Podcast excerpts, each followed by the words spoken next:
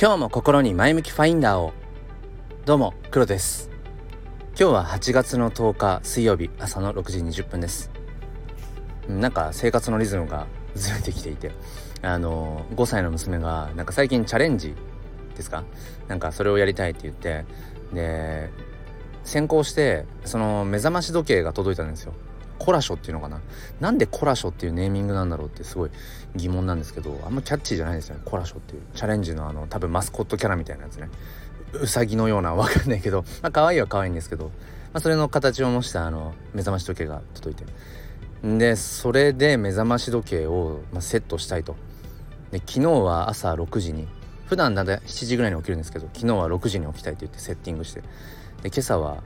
5時に起きたいと言ってセッティングしてほぼほぼ僕と同じ時間に起きてうんってことはいつも朝僕がやってるようなことがなかなか難しいと、えー、なんとなくずれてるという何の生産性もない話です。ということで今日はですね自分と他人のうん比率をどれぐらいにしようかというものすごいなんか曖昧なえー、抽象な抽象的な話で、えー、結論も出ていませんがそんな話をしていきたいと思います、えー、どうぞお付き合いください。このチャンネルは切り取った日常の一コマからより良い明日への鍵を探していくチャンネルです。本日もよろしくお願いいたします。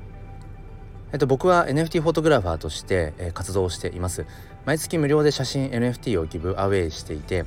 えー、と今月は今サムネイルにしているひまわりの写真。これを NFT にして、え、トランスファー、えー、メタマスクですね仮想通貨ウォレットの方に、えー、お届けしますので興味がある方は説明欄の方からチェックしてみてください、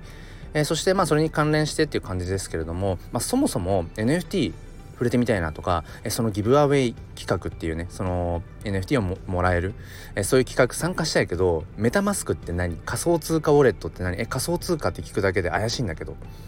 えそんな方のために、えーと、NFT 教室というものを、えー、Discord というチャットツールを使ってね、えー、そういう学校を作りました。なので、えーと、そのね写真 NFT を欲しいよっていうことも含めて、まあ、もしちょっとねその NFT 何から始めたらいいのっていう方はそちらも合わせて説明欄の方から、えー、NFT 教室いらしてください。さっき学校って言っちゃったけど教室ですね。はい。そんな感じです、えー、本題いきたいと思います。えー、自分対他人の比率皆さんどれぐらいですか、まあ、ちょっと抽象的ですね。そうだな。例えば他人の意見をどこまで取り入れましょうかっていうそういう話ですね。全然僕は着地点が見つかっていないんですけれども。うん例えば自分対他人の比率が10対0の人。っていうのは要はもう自分の意見にしか従わない。他人の意見は一切聞かない。もう他人から要は、えー、結果的に影響を全く受けない生き方をしていきますよっていうのが10対0ですね。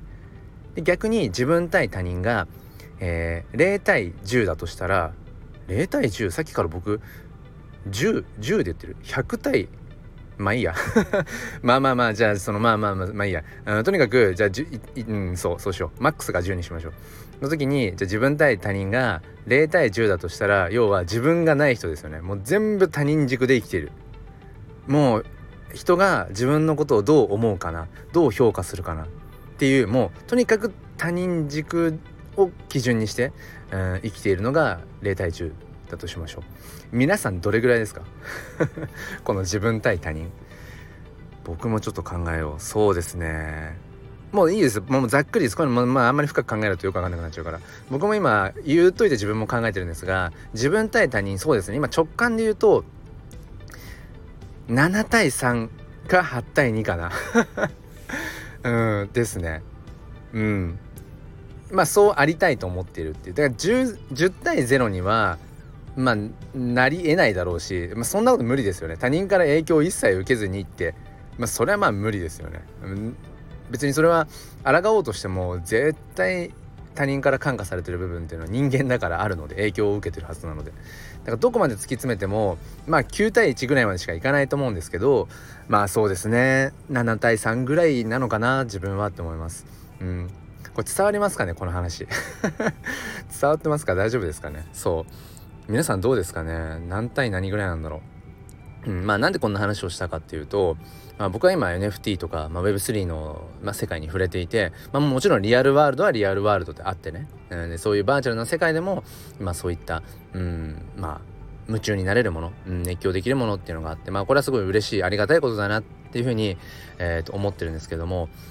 まあよくよく喋ってるんですが Web3 の世界にいる方々ってもう本当に変人いわゆる変人変態の人たちばっかりなんですよ。うん、そもそもなんだろうな。ある程度自分の力でね、うん、その NFT を買うところまでたどり着けてる人ってやっぱりあのいくらかちょっとやっぱ変わってる人だと思うんですよ。だってハードルがいくつもあるんですよ。やっぱり NFT を買うまでにね。まあ、英語リテラシーとかもそうだし、まあマネ、マネーリテラシーもあるかもしれない。ネットリテラシーとかもあるかも。で、突き詰めていくと、その仮想通貨とか Web3 っていうところをまあ総称して、クリプトリテラシーなんていうふうにね、言ったりしますけど、そういったものが本当にこう、複合的に必要になってくるので、うん。今の時点、2022年8月の時点で、まあ、NFT を持ってるよ、もしくは自分で NFT をこう、クリエイトしてるよっていう人は、うん。まあ、日本人でも本当に1万人1人ぐらいっていうふうに言われているのでまあものすごく early だし、うん、ものすごくなんだ？えっ、ー、とマジョリティん？マジョリティじゃないか。マジョリティは逆か。マジョリティ？じゃないね。逆だね。うん。何でしたっけ？あ言葉忘れちゃった。マジョリティの逆忘れちゃいましたが。まあまあ要は伝わると思うんですけどあのー、そう。とにかく本当にまあ変わり者というかごく一部の人だと思うんですよね。だからやっぱりそこに集まってる Web3 に集まってる人たちやっぱり石を投げれば変態にしかぶつからないみたいな。まあそれはまあ褒め言葉としてね、うんまあ、かいや間接的に自分もそうだっていうことにはなるんですけれども、うん、やっぱそういう人たちと触れているとなかなかその自分が持ち合わせてない価値観とか自分が持っていないスピード感で動く人たちがたくさんいるんですよね。でその中でやっぱりいくらか影響を受けるわけででとかくそのメンターと言われるような方とかそういうね Web3 界の中で特にこうインフルエンス力を持っている影響力を持ち合わせているような人の話とかその動きを見ているとやっぱりともするとん？自分の今この生き方でいいんだろうかっていうその要は自分対他人の比率っていうのが何て言うんでしょうまあ010まではならないにしてもこの何て言うんですかね自分の比率が減っていってしまう感覚これ伝わりますかね、えー、自分対他人が同じぐらいだったら5対5なんだけどこの5対5の真ん中のラインを超えてこっちにその他人の意見とか考えとか価値観とかっていうのがこうググググっと自分の面積が減っていくような感覚、うん、それがすごくあるんですよね。その時にうんやっぱりいわゆるその自分がその価値観に合わせていくべきなのかどうなのかっていうやっぱり瞬間ってたくさんあって。だからナチュラルにニュートラルな状態で自分のこれまでの考え方自然な価値観でいくといやそれは別に自分は選ばないとか自分は別にそれにうーんその話に乗ろうとは思わないよみたいなことがあった時にでもやっぱりいや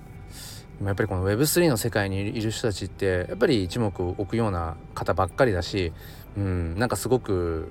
うなずける部分もあるしちょっと自分の価値観これまでの価値観をぶっ壊してでもちょっとそっちに行ってみようかなとかって思う瞬間ってやっぱたくさんあってでもちろんそこを突破することによって見えてきたものっていうのは僕もこれまでいくつもあります NFT フォトグラファーとして活動を始めたのもある種自分の価値観をちょっとこううん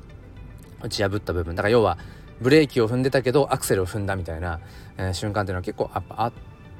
うん。まあ、それはすごくトータル的に別に Web3 の世界の中だけじゃなくてもリアルの世界の方にもプラスの影響になっているし、うん、そういった、まあ、経験を、うん、しているがゆえに余計に、うん、やっぱりそのどの意見も取り入れていくべきなのかななんてと思ったりもするんです。たださっき言った自分対他人の比率を考えた時にいやでも自分としてはやっぱり7対3ぐらいうん、まあ、できれば8対2ぐらいを目指したいっていうふうに思っている中であんまりその他人を取り入れていくと結局どんどんどんどん自分がなくなっていっちゃうなと思って、うん、こんなことをね、えーと、今回ね話をしたいななんていうふうに思いました。ちょっと抽象的な話が続いてしまったんですが別に Web3 とか NFT に限らずうん別にどんな仕事でもうんまあ家庭の話、えー、友人恋人との話もそうかもしれない。とにかく誰かと関わるっていう自分と自分以外の人っていうことですね。他人っていうとちょっとうんあのクールなドライな印象になっちゃいますけどえっ、ー、と自分とそれ以外の人たちっていう部分で考えた時にどれぐらいの比率でいるのがまあ正解正解なのか分かんないですこれは。ただ言えるのはやっぱり他人軸で生きてしまうとそれって自分の人生じゃないよねってそれだけは分かってるんだけれどもまあその上でどれぐらいの比率で生きていくのがまあ最終的には自分にとって一番いい比率っていうのを見つけていくのがいいのかな。そんな話でした。特に今日は、えーと、着地っていう着地はなかったんですけれども、まあ、何かね皆さんにとってより良い明日への鍵になれば、えー、幸いです。